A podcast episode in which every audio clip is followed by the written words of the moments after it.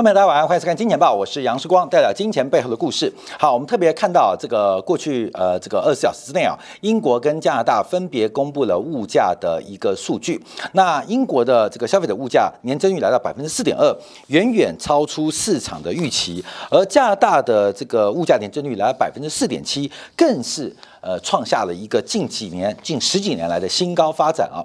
在呃西方国家或所有经济体的物价创新高的。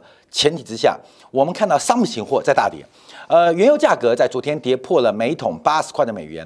令大家最震撼的消息是，拜登不断的施压国内在石化原油的生产或加工厂商，能够把油价降下来，甚至不排除用。呃，垄断公平交易的调查方式来调查为什么美国的能源价格如此之高？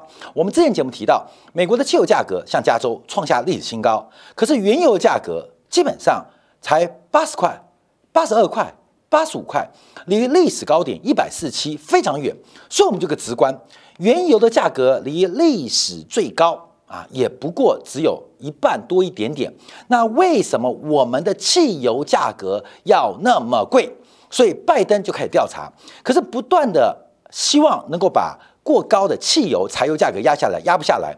那为什么会使得昨天啊，拜登压油价压出方向了？因为引进外援啊，引进外援。最近我们看大陆的这个呃国足啊，中国的这个国家代表队啊，在世界杯的预选赛遭遇到非常多的非议啊，就是到底要不要用外援？嗯，外援就是外国人规划要不要外援？那拜登啊用了外援，这个外援是中国啊，就是在这个习拜的视讯会议当中，似乎讨论到一个方向，就希望中国也释出战备原油库存。哇，这个动作把全球的原油市场一下给吓坏了。所以我们看到昨天原油啊就正式跌破了每桶八十块的美元了。好，这不是原油而已，因为我们看到今天大陆的商品期货铁矿石的价格作为指标。再度创下新低，所以我们可以预见呢，商品通胀很快就会出现一个巨大的转折，而 PPI 生产者物价指数很有可能在十月份，过去的十月份就已经见到了最高点了。好，生产者物价跟消费者物价中间的鸿沟跟落差在什么地方？那各国央行的盘算跟宽松的底线在哪边？我们今天要做说明啊。好，第一个我们先看到英国央行的动作，因为英美英美嘛，昂格鲁萨克逊民主啊，英美英美英呃英国十月份昨天公布的消费者物价年增率来到百分之四点二，百分之四点二，那市场预期是百分之三点九，不要忘记哦，月九月份。英国的消费者物价指数的年增率才仅仅只有百分之三点一，也就是过了一个月，年增率上升的速度大幅的加快，而且大幅的超出市场预期，所以整个英国的物价扣掉能源之外，包括了服务，包括了居住成本都在走高，都在走高。好，那我们就往下观察啊，到底发生了哪些变化跟影响啊？呃，英国央行啊，之前我们提到一个专题啊，就是说这个贝利啊，英国行长啊，央行长贝利啊，总裁贝利啊，他不断的在货币政策宽松还是加息之间不断的反复。那英国央行行长贝利现有个方向，他主要方向就是我们暂时不管。通胀，因为认为通胀是暂时性的，我们比较关心的是就业市场，也就是做失业率的指标。所以，英国在年底之前还有一次利率决策会议，在物价非常的汹涌走高的背景之下，到底失业率达到了？加息的条件没有，所以我们这边看一下，这是英国的失业率。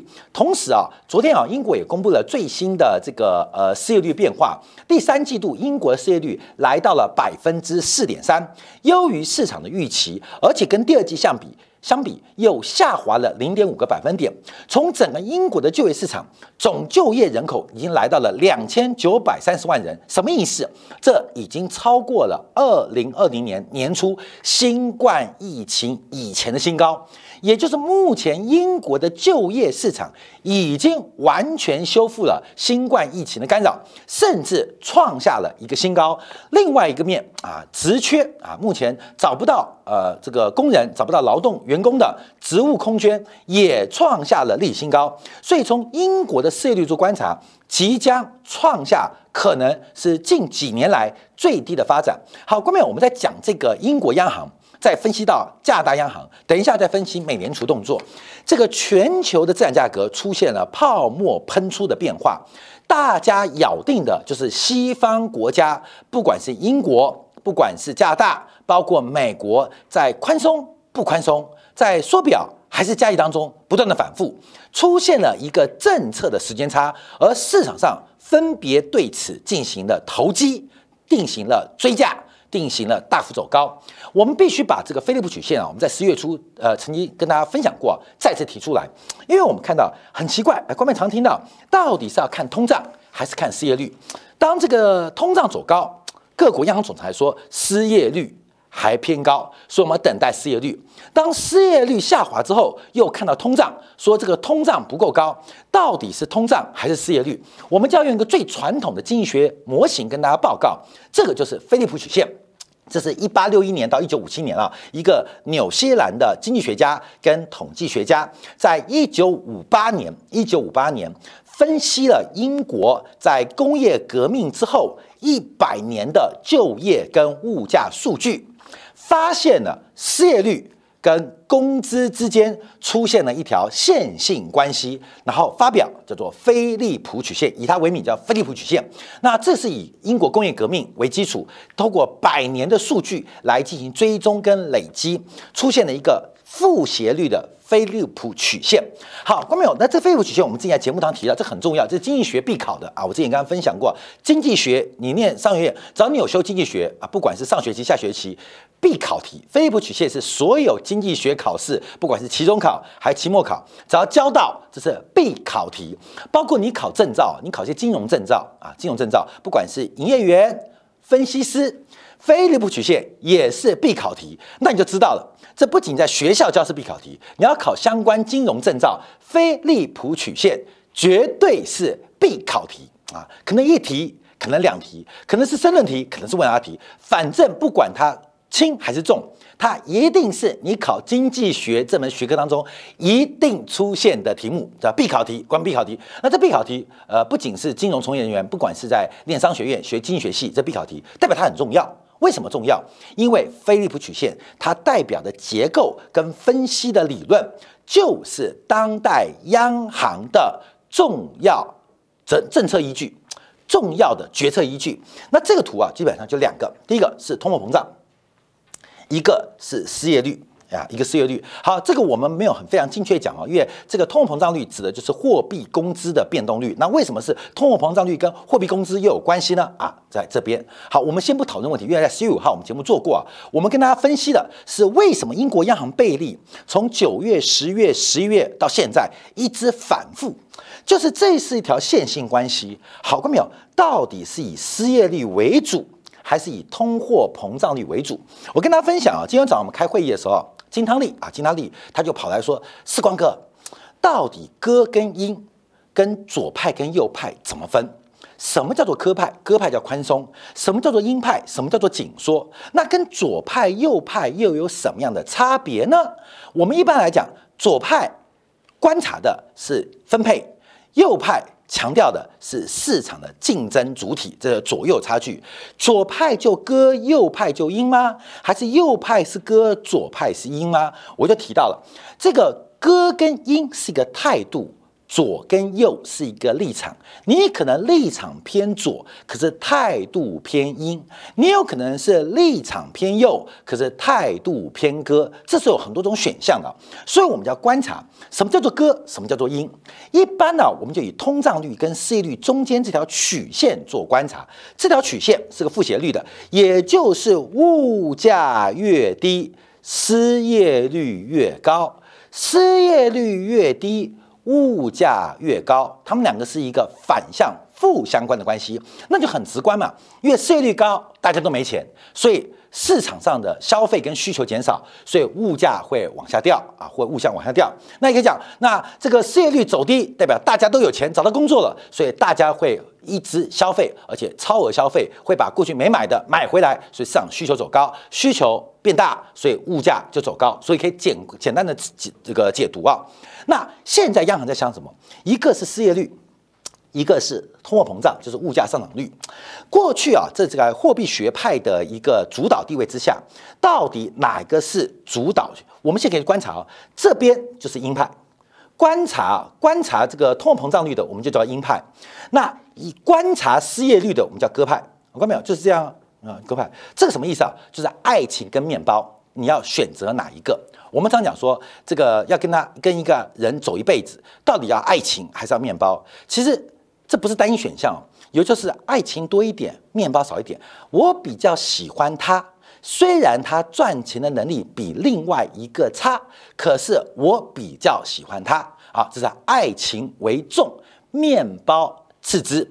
那另外一个是，嗯，他也不差，而且重点哦，虽然另外一个比较好，可他好会赚钱哦。好，面包多一点点，你不太可能在自由恋爱的市场当中只有面包或只有爱情。大家很现实啊，爱情也要面包，那有面包也要有爱情，所以这个就是在选择当中，你是爱情多一点点，还是面包多一点点？对于央行决策也是一样，不是只看失业率，它也会看通胀率；不是只看物价上涨，也看失业率。可是这是一条曲线关系，就是你认为爱情比较重要的，这叫做理想派；认为物价。比较重要的啊，失业率比较重要的，可能叫做现实派。我们可以这样做解读啊。所以央行的决策，我们不是有鹰鸽点阵图吗？有鹰的，有鸽的。可是有没有绝对鸽的？没有。有没有绝对鹰的？没有。主要原因就是在考量自身对于利率决策时候，他会比较倾向看哪一部分。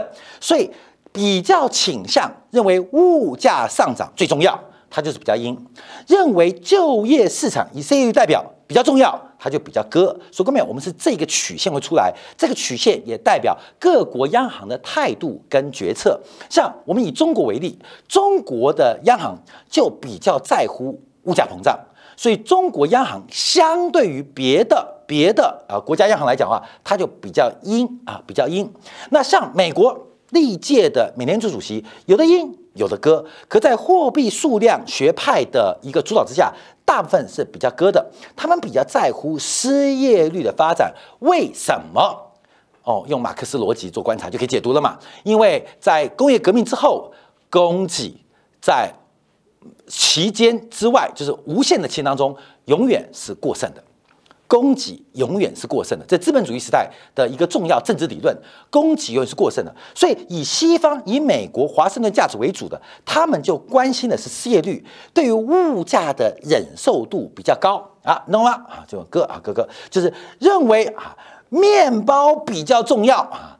爱情比较不重要啊，官媒自己看是按面包都可以提到，那也不是他去面包比爱情重要，那面包多重要？面包最重要，可能在七成八成。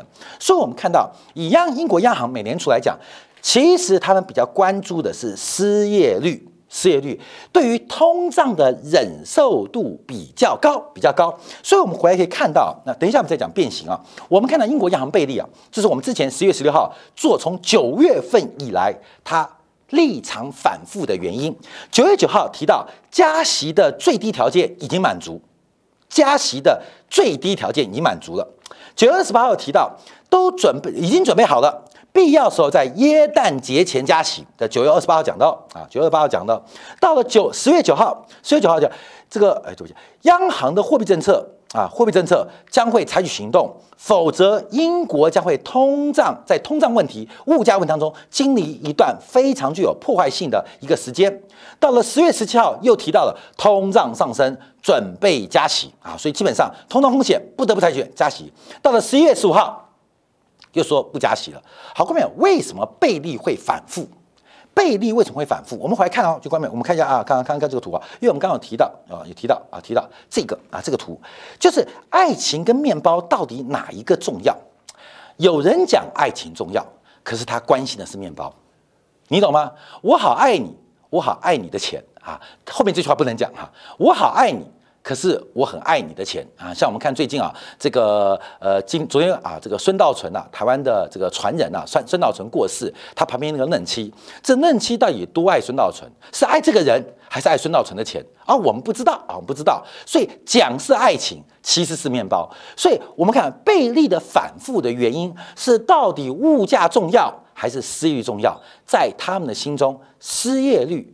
就业市场的情况可能更重要。那为什么关心就业率？也跟选票有关。所以，我们现在观察英国央行忍受的极致在哪边啊？极致在哪边？我们再回来看哦。好，主要是就业率。这个就业率已经已经来到了一个几乎是绝对低点。从绝对的就业人数到目前的职位空缺，英国的失业率已经接近了 minima，不能再降，已经不能再降。不能再降了。好，英国失业率不能再降，那现在就关键哦，就是英国的通货膨胀，因为这个牺牲的代价实在太大。我们看到物价的飙升啊，是非常非常恐怖的。所以我们可以从这个方向做解读：为什么西方国家在物价暴涨的前提之下，仍然不愿意开始加息？不要说大举加息，还不愿意启动加息，因为他等待 Mr. Right。那 Mr. Right 已经 Right 哈 Right，那是不是就要开始准备做动作呢？好，但这时候我们提到了这个动作的变化，可能已经来不及了。油价开始走低，以中国为首主导的商品期货已经开始大跌。代表全球的景气循环可能已经过了高峰，正在出现滑坡。所以啊，刚提到这是菲利普曲线哦，正常结构哦。现在菲利普曲线出现了变种啊，关于变种，就是有没有可能菲利普曲线出现一个新的形态，就是它的斜率是陡峭的，陡峭的，因为政府的扩张措施让底层、让全社会的人都知道。我的工资必须要维持我应该有的生活品质，所以物价走高，我的工资要跟进走高。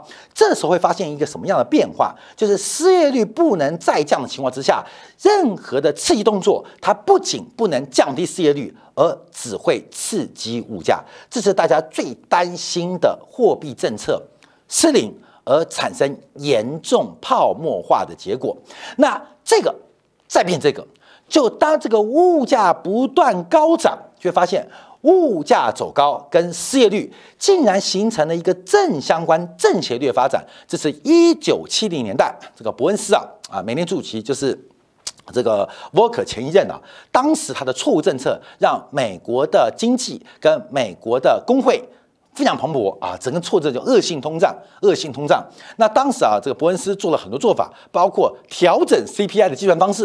所以我们现在提到什么核心 CPI，不是个 CPI 吗？消费者物价指数，还有个 Core CPI，核心消费者物价指数。为什么伯恩斯说啊，这个算错了，要把食品跟能源移开？啊，另外算个 CPI，就是做做故事嘛，你分数考不到，那我们就改考试的内容嘛。所以现在就是全球的央行货币政策失误的可能性会多大？而市场正在做定价。好，所以我们花了大概十几分钟时间跟他解释英国央行昨天公布的失业率，还有公布的有关消费者物价的数据，为什么引发美元过高之后的拉回？因为英镑。可能要反弹了啊！这个不叫回升，叫反弹了。因为英国央行加息的压力已经越来越大，又有面包，又有爱情，那你还不走入呃这个结婚的礼堂吗？那这个结构里，它就视为一个加息的大门。所以从整个角度观察，我们就分析一下，让大家了解到央行他们的思考的逻辑在什么地方。好，那另外我们看一下加拿大央行啊，加拿大啊也公布了，加拿大统计局在昨天表示啊，十十月份的消费者物价指数年增率来到百分之四点七，创下了两千零三年以来的新高水平，而且相对于九月份的四点四是持续的走高。所以目前我们看到。加拿大央行也碰到一个非常严重的问题，就是消费者物价，包括了整个物价水平远远超出自己的目标。那同样我们提到了啊，同样提到了，那加拿大央行现在观察的是失业率，就是加拿大央行的失业率，加拿大国家失业率，而加拿大的失业率目前来到百分之六点七。是新冠疫情以来的最低。好，所以郭明友，那你说它没有比英国相对水位来的低哦？可是我们提到嘛，每一个央行的政策，它在考虑到面包跟爱情，讨论到物价上涨跟私欲当中，它会有个权衡，会有一个取舍。有人占百分之八十，有人占百分之七十，有人占百分之三十、百分之二十，它是一个取舍过程。而加拿大央行对于物价膨胀的忍耐度是相对比较有限的，所以就出现这个问题啊。九月九号，加拿大央行提到应该先加息，再购再减债，再减这个数量宽松。到十月十五号就提到了，当时加拿大央行也没升息，也没升息。所以那时候我们记得十一月初开始，全球股市从十月底、十月初开始喷出嘛。我们这几天开始做解读嘛，主要原因是各国央行的沟通，让市场的定价出现了巨大。往上修正的空间。好，那现在这些丑媳妇要见公婆了。丑媳妇，丑媳妇为什么不见公婆？一边抱怨没有爱情，一边抱怨没有面包。现在面包给你满满的面包，爱情给你满满的爱情。丑媳妇见公婆的时间，那市场的价格会有什么样的影响跟变化？我们就要密切来做一个观察跟留意啊。所以，我们从这几个方向来做掌握，我们再从历史的轨迹来看一下。因为现在包括加币啊，它的变化、英镑变化可能都出一个转折。那这边提到加拿大上一次物价膨胀率来到百分之四点七的时候，加拿大已经启动了升息循环，就是两千零三年后面这个阶段。红色是消费者物价指数，蓝色。是加拿大央行的官方利率，上一次来百分之四点七的时候，其实加拿大央行已经开始启动升息，而且升息不止一次哦，已是第二次升息喽，一直到第三次升息才把通货膨胀给压下来，随后在后面还在继续加息，因为整个物价水平跟就业数据让出现了个加循环。可到目前为止，我们看到这边出现一个极大的落差，就是整个物价水平已经大幅的追上了本世纪以来的最高。可是利率却是历史最低。同样，我们再看美联储的动作啊，美联储的动作，美联储在上一次消费者物价呃年增率的时候，来到了百分之四点七的时刻，现在已经超过百分之五啊。当时已经开始要准备动作，所以我们说啊，这些错误的政策在什么地方？我们来看看看看看看，就是央行的动作跟 CPI 呃这个消费物价，消费者物价是红色线，那这个升息动作。是这个政策震动是蓝色线，其实是同步的，是同步的。但错误的加息循环会让景气出现剧烈的震荡，所以后面这一段美国价格的泡沫化，还有后面两千零八年的次贷风暴，大家就回来解读啊，因为当时加息的不是不够哦，是加息的时间点第一个太晚了，降息的时间点。太也太晚了，就整个货币政策当时考虑到美国选举的问题，出现了延误的动作，后来引发了整个次贷海啸泡沫破灭的结果。这次我们看到，现在从英国、加拿大到美国，所有西方国家，包括新兴经济体，都出现巨大的物价上涨危机。在就业市场饱和的前提之下，任何供给这个供应链的改善，都会引发非常大。物价跟数量等级的波动，而这个波动一旦央行进行决策，会不会在最不该加息的时候来做加息？而最该加息的时候，因为没有加息，形成了一个巨大泡沫的恶果。这必须由所有投资人共同来承担。好，感谢大家今天晚上的收看。稍后在金铁杆的部分，我们进一步说明一下，昨天晚上美国的新屋开工数字数字啊，也出现了非常诡异的变化。营建业的信心暴增，而购房者的信心暴减。特别要看到，美国现在出现一个巨大债务的流动性危机，就是利率太低，让到期的债券年限创下历史最长的记录。这会有什么影响？我们休息一下，稍后为大家做进一步的解读。